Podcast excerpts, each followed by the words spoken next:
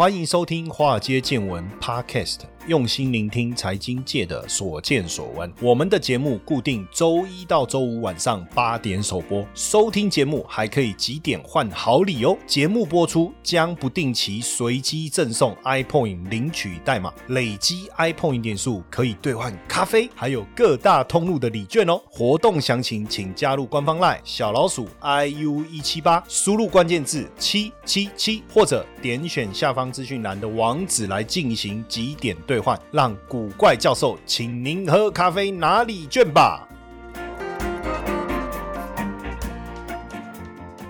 好，大家好，大家晚安。股票市场千奇百怪啊，见怪不怪。我是古怪教授谢承彦哦。民以食为天呐，没错嘛哈。兵马未动，粮草先行啊。粮食就是一个国家、一个军队的基石啊。没有粮食，坦白讲，一定会产生暴动嘛，是不是？过去的历史上有很多这种火烧粮仓、大败敌军的这种。历史故事哈，也有很多无数的百姓因为饥荒揭竿起义啊，这个都是过去历史上我们看得到，因为粮食啊产生的一个危机啊。很多国家其实粮食可能都没有办法自给自足哦，包括我们台湾在内哦，你还是要依赖国际粮食的一个供应哦。所以呢，美国的前国务卿啊基辛格曾经讲过一句话：谁掌握粮食，谁掌握全人类。哎，最近这句话很常听到，什么谁掌握三电？谁谁掌握天下？谁掌握什么？谁掌握什么？不过确实，如果你真的能够掌握粮食，当然就好像人家讲说，你要控制一个男人，你要先控制他的胃嘛，你要用美食嘛，那一样嘛。如果真的掌握了粮食，不是掌握了全世界嘛？对不对？哈，当然你说美国透过国际粮食的供应链来掌控世界的霸权，是不是？哈，因为现在全球四大粮商有三家就是美国哦，分别是美国的 ADM、美国的邦吉跟美国的加吉哈。那确实哈，只剩这个路易达福粮食集。团是法国的哈，不过也都是西方阵营啊，都是西方阵营。现阶段当然国际粮价的一个上涨哦，到底发生了什么事情？其实大家会觉得说是不是这个美国操控？我跟各位讲，倒不是哦，因为确实哈，如果美国操控，那美国自自己要宣布进步紧急状态吗？当然不是啊，就真的超级高温所带来的一个问题哈。就想一想哦，西雅图的纬度哈，平均气温应该在二二到。二三，所以温带海洋气候应该是一年四季都不用装空调。那你可以想象一个一年四季不用装空调的城市，突然之间温度攀高到三十八度吗？就西雅图，我不知道大家有没有看过一部，在我的感觉里面还是一部应该不算老，可是确实这部电影好像蛮算是老电影了哈。就是西雅图夜未眠，哦，西雅图夜未眠，哇，这部电影我那时候看了，我就很喜欢西雅图这个城市哦，我就一直希望说有一天我能够去西雅图走一走啊，很可惜。到目前为止都没有这个机会，那是一年四季都不用装空调的。可是温度现在是三十八度了，甚至有可能再上升超过四十度。你你去想，这什么逻辑啊？一般就二二二三四季如春，结果突然的高温，这会带来什么？这会带来大面积的干旱呢？美国的加州已经出现了一千两百年以来最严重的干旱。干旱的结果是什么？就粮食减产了。那美国是全球第一大粮食出口国，诶，所以当美国粮食大幅度减产的时候，它的影响不是说啊，我们没有没有小麦，没有玉米，没有大豆，它基本上也冲击到美国本身的农业，这个是很严重的。包含巴西，巴西也被誉为世界的粮仓嘛，巴西的玉米、咖啡、大豆、蔗糖、热带水果也居全球前三名啊。那巴西的大幅度减产也会影响国际粮食的供应。哦，玉米、大豆、蔗糖这些农产品在国际市场上价格已经开始出现连续上涨，难以压抑的一个情况。所以这个灾难当然这个影响了非常非常的大哦。对于粮食进口国家来讲，当然就是一个不好的消息，因为你要支付的成本就更高了嘛。所以你看，过去一段期间，越南也好，泰国也好，俄罗斯也好，在疫情之前就宣布囤粮哦，就是担心这个粮食的一个问题，而且也确实国际粮价呢持续的波动，包括农产品期货的价格持续的一个上升。二零二一年全球粮食危机报告显示啊，去年全球面临严重粮食不安全哦，因为缺粮而而需要紧急救援的人数创了五年来的新高，所以粮食的问题确实非常非常的严重。那加上疫情打击了供应链，粮食更是供不应求。哦，那粮食的价格大幅度的飙升，你对于一些贫困的国家来讲更可怕了。你粮食要进口，这怎么办哦？我不知道大家有没有注意，其实今年上半年这个黄小玉啊、黄豆、小麦跟玉米的价格就飙涨。那去年呢，中国大陆因为水灾跟猪瘟，大量进口了黄豆跟玉米哦，当然带动了这个黄小玉。的价格持续的上涨哦，那到底未来还有没有可能持续？那那当然你可以去做一些观察，比如说存货跟需求比，例如我们从这个角度去看全球温度的状况，包括现在到底有没有温室效应的问题，其中一个指标叫做 SOI 指标，它去观察这个圣音跟反圣音的一个现象，所以如果是 SOI 这个值啊特别高啊。就暗示有这个反圣音的现象，就代表黄小玉的价格就可能持续的走高。基本上呢，因为高温跟干旱呢，也让这个美国的农作物啊出现一个很大的一个问题。那因为全球暖化，当然缺水啦、干旱啦，也导致了这个农作物的收成，不论是玉米还是小麦。但我们现在也发现说，整个这个农作物生长的情况啊，是相当相当的糟，产量呢也极度的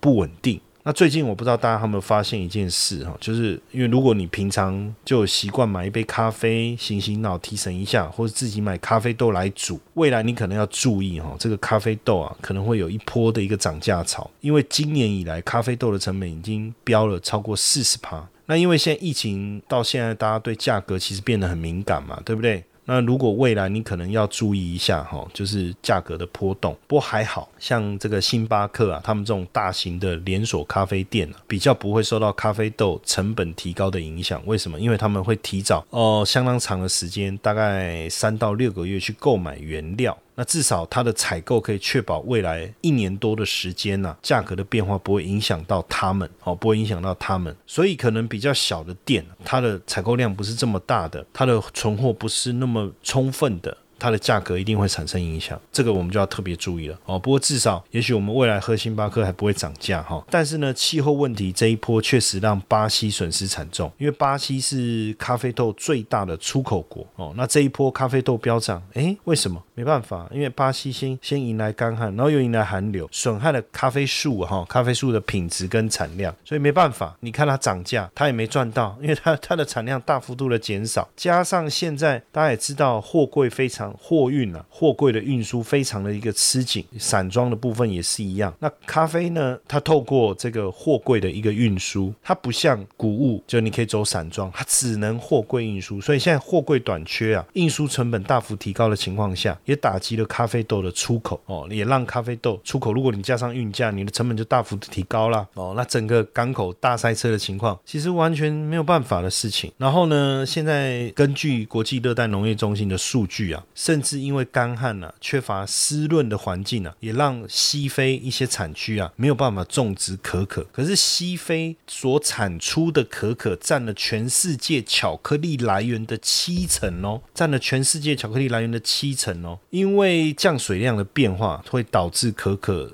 树的一个生长，因为可可树是靠雨水来浇灌的哦，所以如果降雨不够的话，就会影响可可的产量跟收获的一个季节。降雨不规律啦，哦，或是干旱季节的延长，都会威胁到可可的一个生产、种植跟产出嘛。那这样也会影响到非洲的经济啊，哈。那因为不定期的降雨跟漫长的干旱啊，导致可可枯死，所以现在很麻烦啊，收成就有困难了。所以你会发现啊，不光只是黄豆。玉米。小麦，甚至连咖啡、可可这些都受到非常大的一个威胁，受到非常大的威胁。所以怎么办呢？大家都一起来想办法。不止这样哦，因为巴西呢极端的气候，除了刚才讲的咖啡以外，也影响了巴西甘蔗的种植。那所以这个霜冻啊，对巴西甘蔗的主要产区产生了巨大的破坏哦，产生了巨大的破坏哦。所以导致呢，巴西在这个七月的这个糖的产量啊大幅度的一个下降。哦，大幅度的下降，因为甘蔗的产量大幅度的一个下滑，哦，所以导致糖的价格呢出现了一个攀升，主要也是因为霜害的关系，那也导致这个糖产出受到比较大的一个影响。当然，这个呃，我们之前跟大家谈到了这个粮食危机，可能也是极端气候所造成。那当然，一方面我们要想办法减少碳的排放，整个地球的一个温度就不会持续的上升，软化跟温室效应的问题就不会那么严重，或是那么快到来了。当然，这个部分。我们也能做的也有限啊，就我我我们之前跟大家聊，就是你少吃肉啊，什么什么什么，叭叭叭，能走路就走路，能坐公共交通工具就坐交通工具，以后就想办法换电动车，诸如此类的嘛，对不对？反正就我们就要尽量想办法。递延这个温度上升的速度，或是减慢它上升的速度，那就是要尽量做到碳中和这件事情。那这个需要大家的努力。只要有一个人愿意做，第二个人愿意做，第三个人愿意做，就越来越多人愿意做。其实以前呢，有一个故事嘛，就是有一个人他经过海边，他就会把那个跑到岸上的海星丢到那个海里面嘛。那整个海滩好多海星嘛，他就一个一个一直丢去海里面了。他朋友就问他说：“你一个人根本没有办法在有效的时间之内。”救所有的海星呢！对不对？你的能力有限啊。朋友说，所以我找你一起来啊，可是还是不够啊。他说，能救一个是一个啊，对不对？就类似这样的一个思维跟大家分享。当然，我今天想要再多谈一点的是投资层面啊，因为过去大家可能也没有去关注到，因为如果你是这个粮食危机，当然就农产品的投资嘛。其实，在二零二零年，我不知道大家知不知道，Jim Rogers 就是国际投资大师罗杰斯啊，哈，他其实曾经就讲过，哈，二零二零年以前他。他就一直在讲哦，他就说，呃，未来农农产农金呐，农业的农农金呐，会有十多年的多头行情啊。其实，在一九九零年那年代末期的时候，Rogers 就已经看出了农产品、能源跟金属投资的趋势。当时他就谈到这个事情哦。那如果从一九九八年这样子，他自己创这个国际商品指数啊，其实过了就一九九八年十年。这个指数就涨了四倍，其实大家都开始在关注了哦，就是呃，不论你投资大宗农产品、玉米、小麦还是黄豆哦，或者是基因改造的龙头孟山都，还是农业机械大厂这个 John Deere 哦，都是一个方式啊，或者是 ETF 哈。Hello，跟大家分享一个好消息，华尔街见闻满三百集喽。然后呢，我们在 Mr. Box 的粉丝数也突破七万了。感谢各位粉丝们的支持和收听关注，我们有个好书抽奖要来回馈给大家哦。现在呢，只要到古怪教授的脸书粉丝专业，找到庆祝节目满三百集的活动贴文，在下方留言告诉我们你最喜欢的集数和心得，并且呢公开分享这则贴文，就可以获得热门财经作家王志军老师的新书《为什么股市涨跌跟你想的都不一样》这本书的抽奖资格哦。赶快到古怪教授的脸书粉丝专业查看活。活动详细资讯吧。那现在我们如果在讲说 ETF 哦，有哪些？比如说 MOO，那还有这个，因为它里面呢投资的就是一些农农业相关的企业，例如孟山都啊、江地尔等等，或者是另外一个我之前有跟大家分享过的德意志银行所发行的 ETF，叫做 DBA，它投资各种农产品的期货哦，这也是一个方式。还有这个，这个是在伦敦挂牌的 ETF，然后叫做。这是美国 A I G 旗下的一个 E T F 哈，那当然另外一个你可以去投资一些个股，比如说我们刚才讲到的孟山都啦这一类的，或是呃设备的江地的这一这这个概念，或是肥料厂商 Mosaic 哦，这个也可以。那另外一个就是基金公司哦，也可以。当然，你可以基金的部分哦，有一些叫，比如说你去看什么跟农产品有关的，大部分都叫神农什么基金呐，哈，或是叫农金什么趋势基金呐，这一类也可以，或者是说你直接去操作最直接啦，哈，你就操作玉米啊、黄豆、小麦的这个期货，也是一个方法，哈，也是一个方，但是这个就要艺高人胆大了，哈。当然，你说我不懂期货，那短线杠杆、合约、保证金什么什么啊，太多东西要理解，太麻烦了。那你可以投。投资这个 ETF 期货的 ETF，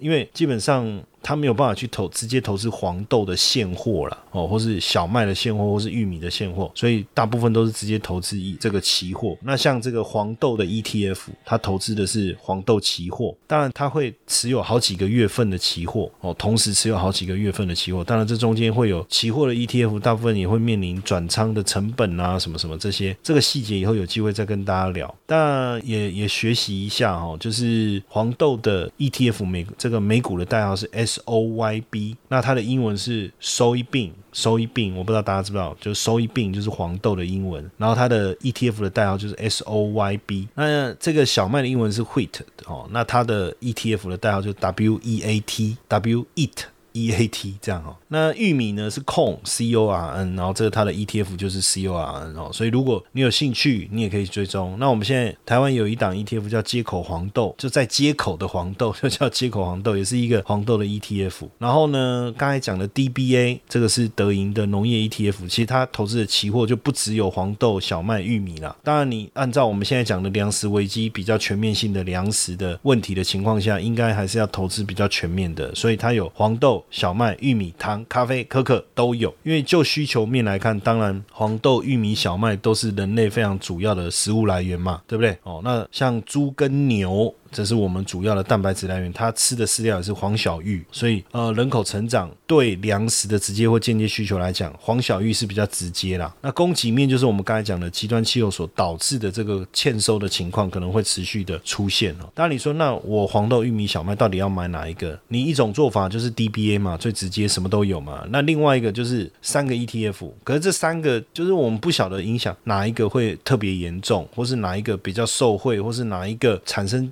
气候冲击的减产的情况哦，所以通常就三个都 ETF 都买各三分之一，也是一个方法了哈。那当然，呃，另外我我觉得你对对投资国外的产品你会比较害怕或抗拒的话，那你可以投资我们的台股啊，比如说像这个东碱哦，东碱大家听过，就是小苏打买卖业务的，还有龙灯哦，龙灯不是龙灯。这个排行榜第几名？那个龙灯，它是龙是龙凤的龙，灯光的灯啊，龙灯，它就是做物保剂跟植物营养剂的研究开发商哦。那兴隆大家应该就有听过。对不对？肥料它是植物保护，对不对？然后像汇光也是做植物保护剂，就比如说抗冻剂啊等等，就是你在种植农农地的时候，怕这个植物冻坏，汇光也是做这一块。还有台肥，大家知道肥料嘛？然后或者是中华化，就是基础化学品，或是东联这些，就是或是合益，或是福寿，这个都是跟粮食这个领域相关议题的上市公司。那当然，另外一个就是说，我们只直接去去思考，就是呃，农产品价格上涨，握有上游资源的，然后再来就是如何转嫁。如果它转嫁能力很强，我觉得食品的转嫁能力是很强啊，因为食物是民生必需品嘛，你不可能不吃嘛。就一个便当，我们就假设说从九十块涨到一百五十块，你还是得买啊，对不对？那你你说我可以不要买这一家，就你走到隔壁也是一百五，走到下一个巷子也是一百五的时候，代表这个粮食是全面性的上涨，你也没有办法抵抗这个趋势。所以你就会默默的接受，所以在这样的情况下，其实对食品类股来讲，似乎在粮食危机的这个议题的驱使之下，可能会有一些机会，对不对？像大成哦，它是这个白肉鸡哦，北霸鸡哈电仔加工厂，普丰这也是台湾白肉鸡的供应商，泰山哦有这个油食用油饮料，福寿我们刚才讲到的嘛哦，台龙哎糖果糖，不过现在大家慢慢就比较少吃糖，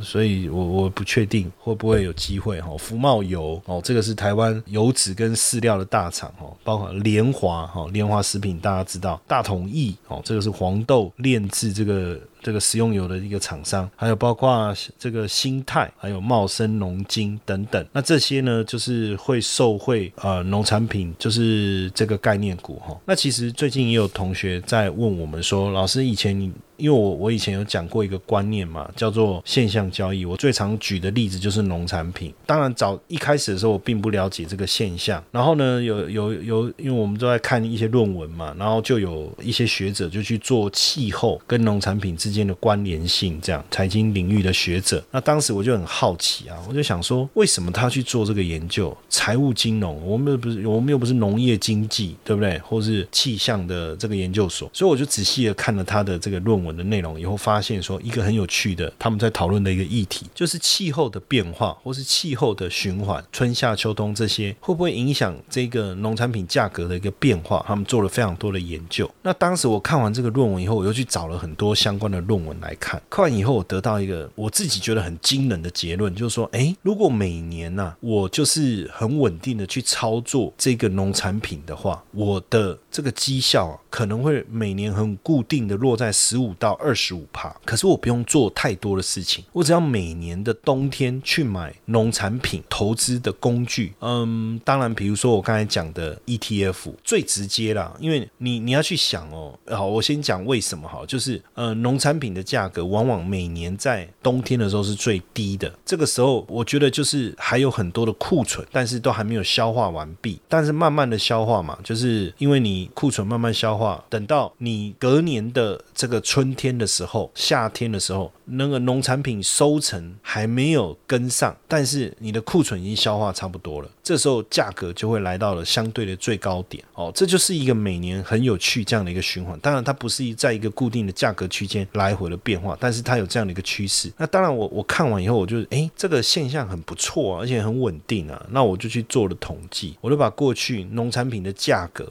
哦，每年的变化我就这样做统计。当然，光统计价格没有用啊，现货的价格你这样统计有什么意思？我们统计的当然是期货的价格嘛。就统计完以后发现，只有一年会赔钱。那一年虽然赔钱，但是只要我们再摆一下，因为我们那时候为了测量，我们不我们不能说我在最低点进场，最高点出场嘛。那这样就有一种好像你从你事后已经知道它价格变化的角度，然后你去做价格变化的检验，那这样的检验一点意义都没有。我们就固定就说每年的十一月经场，隔年的六月出场，如果是这样做，会不会赚钱？这样结果只有一次赔钱，但赔钱的那一次，其实七八月的时候，农产品价格还是冲出去，还是赚。那我就发现说，哎，这个现象很有趣，而且它的风险会是什么？就假设我今年的冬天我去买了农产品的价格，不是不是买了农产品的价格，我去买了农产品的 ETF，可能不管你是买单一的农产品，还是买像 DBA 这样子综合性的哈，那为什么不买股票？就我要刚才就在讲为什么不买股票。好，农农产品的价格上涨，是不是那一家公司的股价一定会涨？我觉得这就未必了，因为影响农产品的价格很简单，就是收成嘛，供给跟需求嘛，对不对？但是影响公司获利，还包括人事的经营、市场的行销，很多的因素啊，不尽然就是说，当农产品价格再涨，这个股票一定会涨。所以我要的是一个更高的一个准确度嘛，那当然就直接投资农产品是最明确的嘛，对不对？在这样的情况下，哎，我们就发现说，去投资农产品 ETF 可以达到这样的一个效果。当然，你是说如果隔年哦，比如说没有天灾，气候温和，降雨量也适中，哇，大丰收，那那一年就赚不到嘛，不就这样嘛？那我也不用卖啊，我就摆着啊，我等，或者说好了，我可能停损吧，对不对？假设啦，没有什么都没发生，但是我跟各位讲，过去只有一次，对不对？好，那假设我就去报，我报到年底还不是一样，再等隔一年嘛。现在气候这么异常的情况下，对不对？而且这一次又更严重。本来照道理应该是到了七八月以后，农产品的价格就应该开始出现修正。不过最近确实农产品的价格上来以后，也没有再大幅度的推升。可是从季节性的角度来看呢，我现在是比较尴尬，是说那我们到底现在要不要去追高？要不要追高？还是一样等冬天？但我我在想哦，如果在这样的一个情况下哦，其实对农产品投资的这个这个角度啊，来去思考的话，我觉得未来投资农产品的获利的一个爆发力啊，可能会越来越强大。哦，为什么？就是气候的不稳定会会影响到整个农产品的一个收成嘛，所以也确实啊，比如说像我们去年去年十月那时候玉米的价格才在多少？那时候十月的时候，我们那时候就在跟大家讲啊，投资这个啊，那时候哎十月的时候玉米的价格大概落在十三块附近啊，然后就一路涨一路涨，涨到今年的五月初哦。最高涨到二十二块啊！你看这个是几成？十三到二十二九嘛，这样几成？四五六七十八，很惊人呐、那就是说，你就照这个季节性的这样操作就好啦，是不是就可以带来一个很好的一个一个一个效果？那像小麦是比较特别，因为它有春小麦跟冬小麦，所以有时候我们在看小麦价格的一个上涨的变化的过程会比较剧烈。比如说刚才讲玉米，对不对？从去年十月。十一月开始涨，一路涨到五月。可是呢，小麦虽然确实从十一月、十月那时候，小麦大概是五点五，一路涨到大概是七左右。五点五到七是涨了一点五，对不对？你看比较起来就没有像玉米这么多。可是在这过程中，它在十一、十二月的时候也曾经大回档，然后在三月的时候也出现大回档。所以我个人是会觉得说，如果你要投资这个农产品的话，因为小麦跟黄豆就一个收成的季节，但是小麦有春小麦跟冬小麦，所以可能呢，我我就我自己的这个想法是，它反而比较不是那么稳定哈。那像我们刚才讲到的这个呃 ETF，像 DBA。这样的 ETF，因为当然它投资的农产品涵盖的面比较广，但像今年在十月的时候，我们在投的时候，它大概在十五块以下，就十五讲十五块好了。那到今年五月的时候，也涨了二十五趴左右。哈，这个因为它分散投资的农产品比较多，就没有办法像这个单纯投资玉米这样带来比较大的一个获利绩效。当然，我觉得观察看看啦，就我提供这样的一个思考给大家哈，就是农。农产品的一个投资的一个概念，这种现象交易的思维，然后每年去做这样的一个操作的一个想法，也希望提供给大家一个不同的一个思考。那我们今天的分享就到这边，谢谢大家的收听，晚安。投资的魅力在于它能帮我们创造斜杠收入，但市面上的投资课程普遍都是理论教学，却缺少实物练习。台湾的海归操盘领航员招募计划启动喽！无论是否有经验，只要对交易有热情，现在将是你迈向顶尖操盘人的最好机会。除了谢承彦古怪教授亲自教授他十多年的实务经验外，还能和一群志同道合的伙伴们一起在投资这条路上努力成长。输入英文字母 VT 即可取得操盘领航员们使用的策略懒人包和线上说明会资讯哦。